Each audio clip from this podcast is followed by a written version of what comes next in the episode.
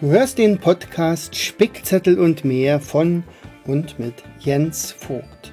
Ein Kurs für Kids, die Spaß am Lernen haben wollen und damit erfolgreich werden.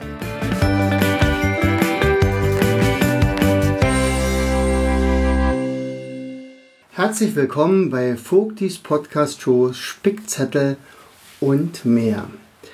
Und heute möchte ich dich, ähm, ja, möchte ich einfach mal darüber ein bisschen plaudern, ähm, über ein Coaching, was ich schon seit längerer Zeit mache mit einer jungen Dame.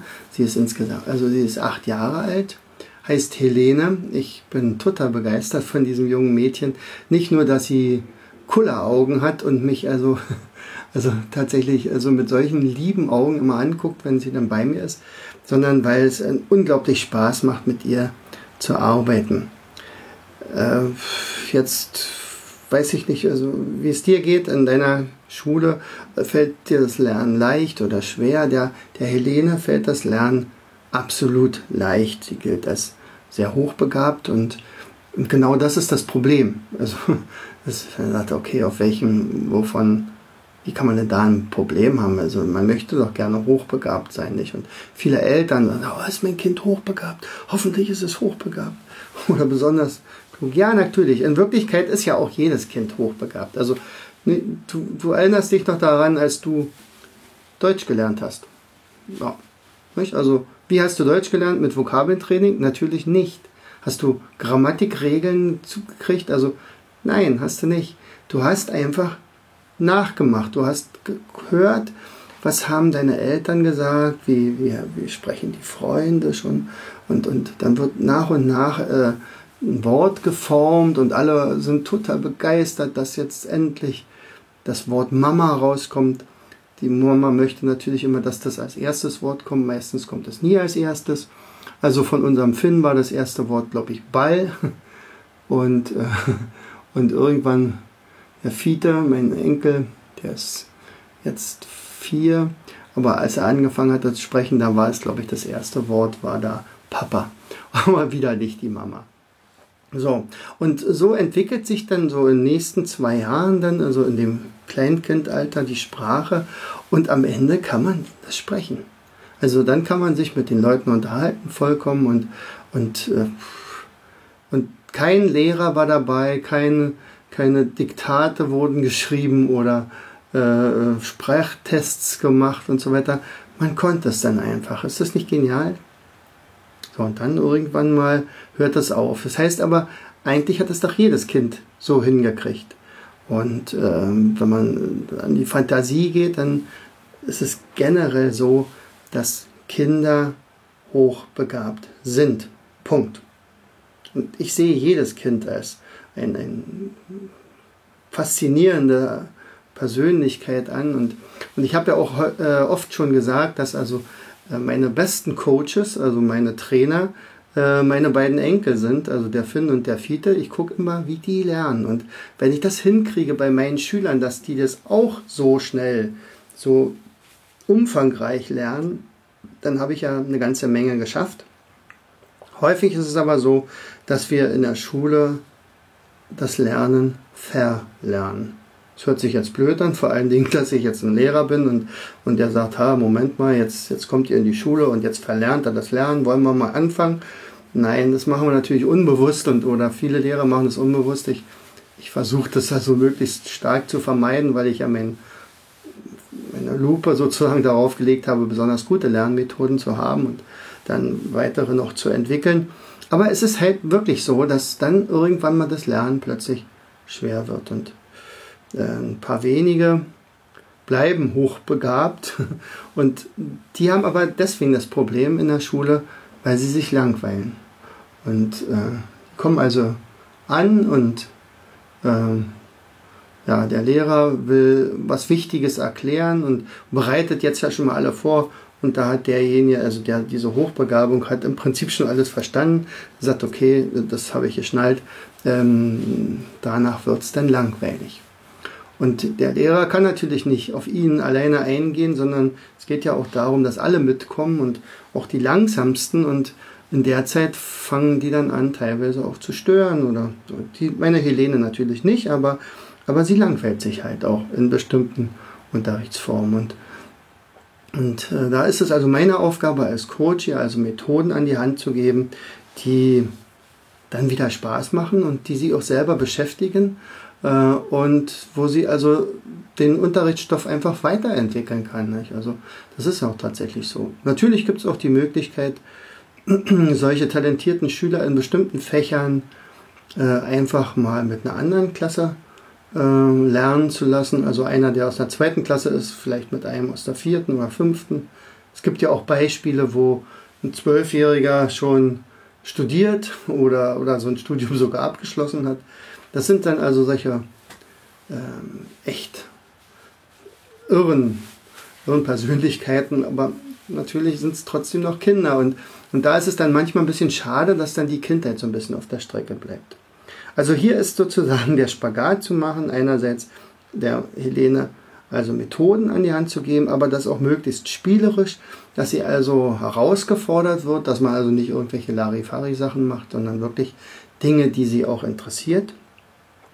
Und das so geschickt wie möglich zu verpacken, dass sie also äh, lange Zeit bei der äh, dabei bleibt und, und äh, dann wirklich äh, also was da mitnimmt.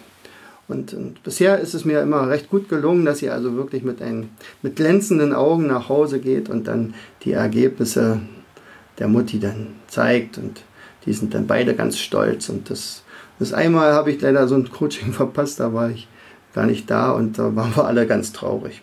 So, aber ähm, was habe ich zum Beispiel mit dem Mädel gemacht? Also wir haben beispielsweise einmal ähm, Wörter gezogen und das war wirklich nicht so leicht. Und da hatte ich gesagt, okay, pass mal auf, ich habe hier ein großes äh, Sack mit ganz vielen Begriffen drin, also die sind nicht so leicht. Und, und wir ziehen davon zwei und aus diesen zweien müssen wir dann irgendwie ein Gedicht basteln. Wie gesagt, dieses Mädchen ist acht Jahre alt. Und er sagt, okay, wie würdest du jetzt vorgehen? Also wenn wir jetzt eine Karte ziehen, also zum Beispiel äh, Rochen. Rochen, haben wir kurz erklärt, was das ist. Also ein Fisch, der so segelt. Ja, weiß ich, sagte dann die Helene. Ich habe das schon gesehen im Fernsehen. Und es gibt auch so eine Stachelrochen, die sind riesig groß. Und Manta-Rochen, die, die, die schweben sozusagen durchs Wasser. Und die sieht gar nicht aus wie so ein Fisch, sondern ganz platt. Und können aber, naja, man hat ja vielleicht auch Findet Nemo gesehen, nicht? Der Lehrer, das war so ein Rochen.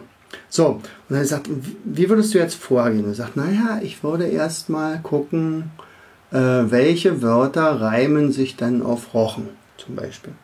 Okay, na, dann fangen wir mal an und dann überlegt, ja, Rochen, Rochen, Rochen, Kochen. Okay. Und Wochen. Sagt, oh, dann haben wir schon zwei Wörter. Wenn wir die irgendwie in, in ein Gedicht einpacken könnten, dann hätten wir ja schon die halbe Miete. Wir brauchen ja noch ein zweites Wort. Und dann fiel ihr dann zwischendurch mal ein, aber gebrochen heißt, reimt sich dann auch. Und gekrochen auch. Ja, das stimmt. Toll. Prima. So, und dann das zweite Wort, was wir gesucht haben, Findelkind. Das kannte sie nicht und sagt, okay, jetzt gucken wir einfach mal nach. Haben dann ein Wörterbuch genommen und sagt, okay, was heißt denn ein Findelkind?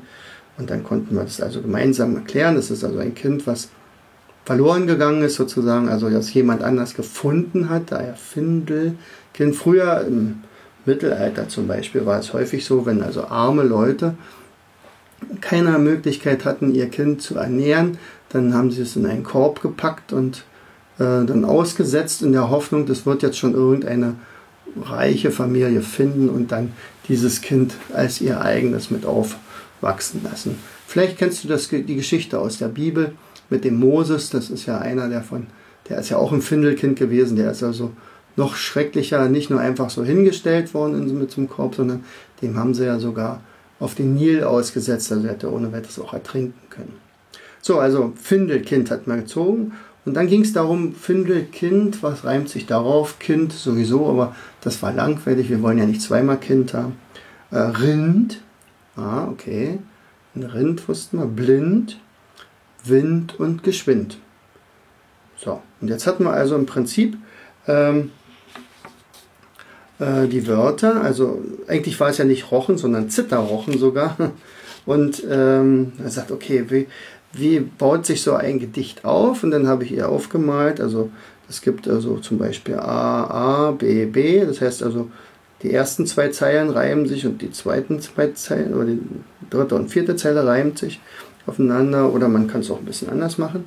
Und wir haben dann also folgendes daraus ge ge gedichtet. Findelkind und Zitterrochen. Es war einmal ein Rind. Das war ein wenig blind. Es wohnte schon seit Wochen bei einem Zitterrochen, geschützt vor Sturm und Wind. Es war ein Findelkind. Und ich fand das, als wir dieses Gedicht zusammengetragen hatten, fand ich das also wirklich genial. Und ja, das ist halt, also wie gesagt, dieses Mädchen ist also in der zweiten Klasse, also war es jetzt dritter Klasse, äh, acht Jahre alt. Wir mussten sofort zwei neue Wörter ziehen. Ohrenkneifer und Windpocken. Also was reimt sich auf Ohrenkneifer? Das war, oh, Ohrenkneifer war nicht leicht. Man sagt Eifer, vielleicht Eifer oder ja, dann haben wir überlegt, welcher Buchstabe. Eifer, Geifer. Geifer, Geifer, aber Geifer kannte Helene nicht, also dass einer geifert vor Wut oder so, aber deswegen wollten wir es dann auch nicht mit reinnehmen. Und, aber Greifer zum Beispiel, Greifer, jemand, der einen greift oder der einen Greifer hat, nicht, also Bagger hat ja so einen Greifer. Oder Reifer, wenn einer reif ist und dann zweiter ist reifer, also die Birne ist reif und die Birne ist noch reifer. Und das zweite Wort, was wir gesucht hatten oder was wir gefunden hatten oder gezogen hatten, war Windpocken. Und das war schon ein bisschen leichter. Da konnte man locken und socken, erschrocken, hocken. Ähm, ja. Und dann ging es wieder darum, wie bauen wir jetzt da ein Gedicht daraus. Herausgekommen ist, es war einmal ein Ohrenkneifer. Der hatte hinten scharfe Greifer. Er krabbelte im Hocken hinter braune Locken und war doch schnell erschrocken, denn Louis litt an Windpocken. Ja, und ich, ich lese euch einfach mal noch, oder ich lese dir mal einfach noch äh, zwei weitere Gedichte vor, weil ich die einfach nur cool fand. Also Schluckauf und Zitronenfalter. Es war einmal ein, es war mal ein Verwalter, der hielt sich einen Falter. Ein Schluck brachte ihn auf die Idee, ein, nee, Entschuldigung, ein Schluck auf brachte ihn auf die Idee, Zitronenfalten wär okay. Da grinst der Schmetterling, hey Alter, ich bin doch ein Zitronenfalter. Und, und Frühlingserwachen haben wir gezogen und Schneckenpost. Jetzt könnte man sagen, okay, also beim besten Willen, was sollte man denn dort? Ähm, und dann sind wir drauf gekommen. Der Sommer hat gut Lachen, er liebt das Frühlingserwachen.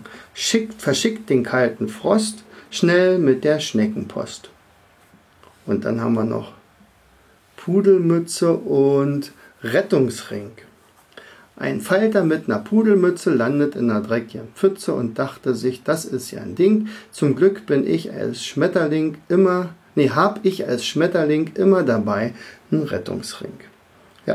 Und vielleicht kann ich dich ja mal da also, äh, animieren. Sagt, denk dir selber ein paar Wörter aus, die äh, irgendwie in ein Gedicht reinpassen und schreib meinetwegen 20 Wörter auf und dann kannst du die mischen und dann zieht ihr vielleicht zwei und dann macht er das als Spiel und, und schreibt dann plötzlich Gedichte. Vielleicht schreibst du mir sogar mal ein Gedicht selbst und schickst es mir dann auf info at mindstation.de.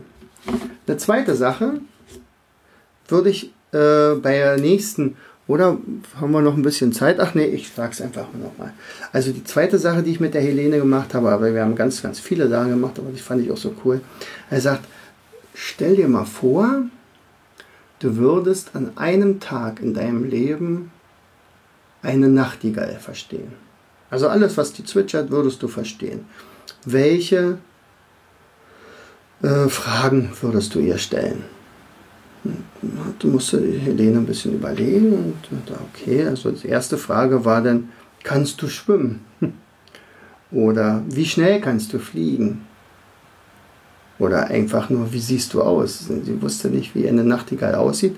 Jeder hat schon mal was von der Nachtigall gehört, aber meine Erfahrung sagte, kaum einer würde sie erkennen und noch weniger würden ihren Gesang heraushören. Also die Unterscheidung von einer Amsel oder einem anderen Vogel. So, und dann kamen die nächsten Fragen. Er sagt, weißt du noch mehr? Ja, du kannst ihr alles fragen. Also woher nimmst du deinen schönen Gesang? Oder was machst du in deiner Freizeit? Oder Frage, was frisst du? Welches sind deine Feinde? Vor wem musst du dich vorsehen? Hast du Verwandte? Wie alt bist du jetzt? Oder wie alt kannst du werden? Woher hast du eigentlich deinen Namen? Und wie viele Eier legst du und wie lange brütest du deine Eier aus? Das sind alles Fragen gewesen, die mir die Helene dann genannt hatte und äh, die ich dann aufgeschrieben habe. Dann habe ich ihr äh, diesen Gesang der Nachtigall vorgespielt. Ich hatte also vorher die Nachtigall aufgenommen mit so einem Mikrofon, mit dem, das ich jetzt ja auch äh, bespreche. Und habe natürlich ein Bild von der Nachtigall herausgesucht. Und, und, sie war total fasziniert, als sie dann also diesen Nachtigallengesang hörte und war also wirklich ganz gerührt und äh, hörte sich das also wirklich zehn Minuten lang an. Und dann hatte ich sie gefragt, und hast du das alles verstanden? Nein, also sagt sie, hat ja jetzt alle die Fragen beantwortet. Sagt, naja, ich kann das ja nicht verstehen. Sagt, okay, dann werde ich dir das übersetzen.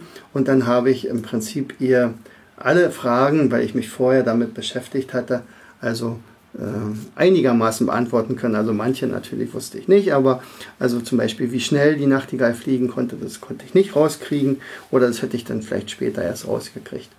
So, und ähm, als ich dann alle Fragen beantwortet hatte, dass sie also äh, zum Beispiel Fliegen, Raupen, Würmer, Käfer und, und manchmal aber auch Beeren isst, äh, dann haben wir das zusammengetragen, also die Antworten, und haben daraus ein Mindmap gemacht. Was ein Mindmap ist, das erkläre ich dir in einer Episode später. Und ähm, ja, dieses, dieses Mindmap ist so genial geworden. Also in der Mitte stand dann das Thema Nachtigall. Und da war die Frage, was, wie hast du singen gelernt? Also steht dann also als Antwort, also äh, nach zehn Tagen, dann geht es also los, dann macht man den Vater nach. Die Mutti kann übrigens nicht singen eine Nachtigall und dann fliegen die ja nach Afrika und dort lernen sie das richtige Singen. Und zwar immer durch Üben, Üben, Üben. Also so wie du Vokabeln lernen kannst, immer durch vieles üben oder schneller lesen lernst oder meinetwegen später auch Mindmappen und so weiter. So, was frisst du, haben wir erklärt. Äh, wer sind deine Feinde? Das sind natürlich äh, Katzen, klar. Baummarder, Krähen und Elstern. Die räubern nämlich ganz schön häufig die äh, Nester aus und in letzter Zeit leider auch Waschbären. Der Hauptfeind ist aber eigentlich der Mensch, weil er nämlich den Lebensraum der Nachtigallen immer kleiner macht. So, wie schützt du deine Eier? Indem sie einfach versteckt werden. Also die haben eine Farbe grün, die sind also fast unsichtbar.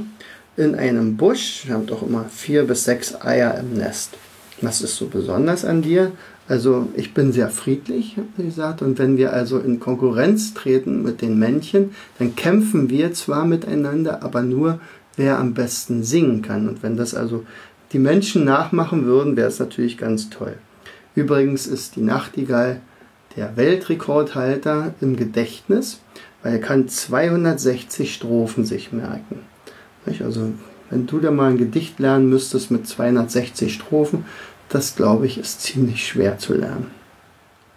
Und das Typische bei der Musik ist halt dieses Nachtigallenschlagen, dieses Tschik, Tschik, Tschik, Tschik, Tschik, und das Schnarren und das Rattern und vor allen Dingen die Klagestrophe, die geht dann so.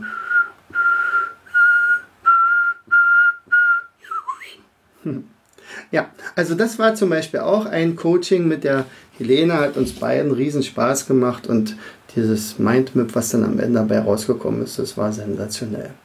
Ja, äh, ich hoffe, es hat dir Spaß gemacht, dass wir also vielleicht ein paar Anregungen wiedergegeben haben, dass du vielleicht mal ein paar Gedichte schreibst oder also auch mal irgendein Thema aufarbeitest und sagst, Mensch, äh, stell dir vor, du würdest darüber alles wissen und dann mal gucken, wie man da das zu Papier bringt.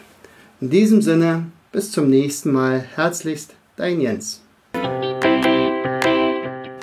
Du hörtest den Podcast Spickzettel und mehr von und mit Jens Vogt, Leiter der Akademie für Lernmethoden. Besuche uns auf unserer Internetseite www.afl-jv.de.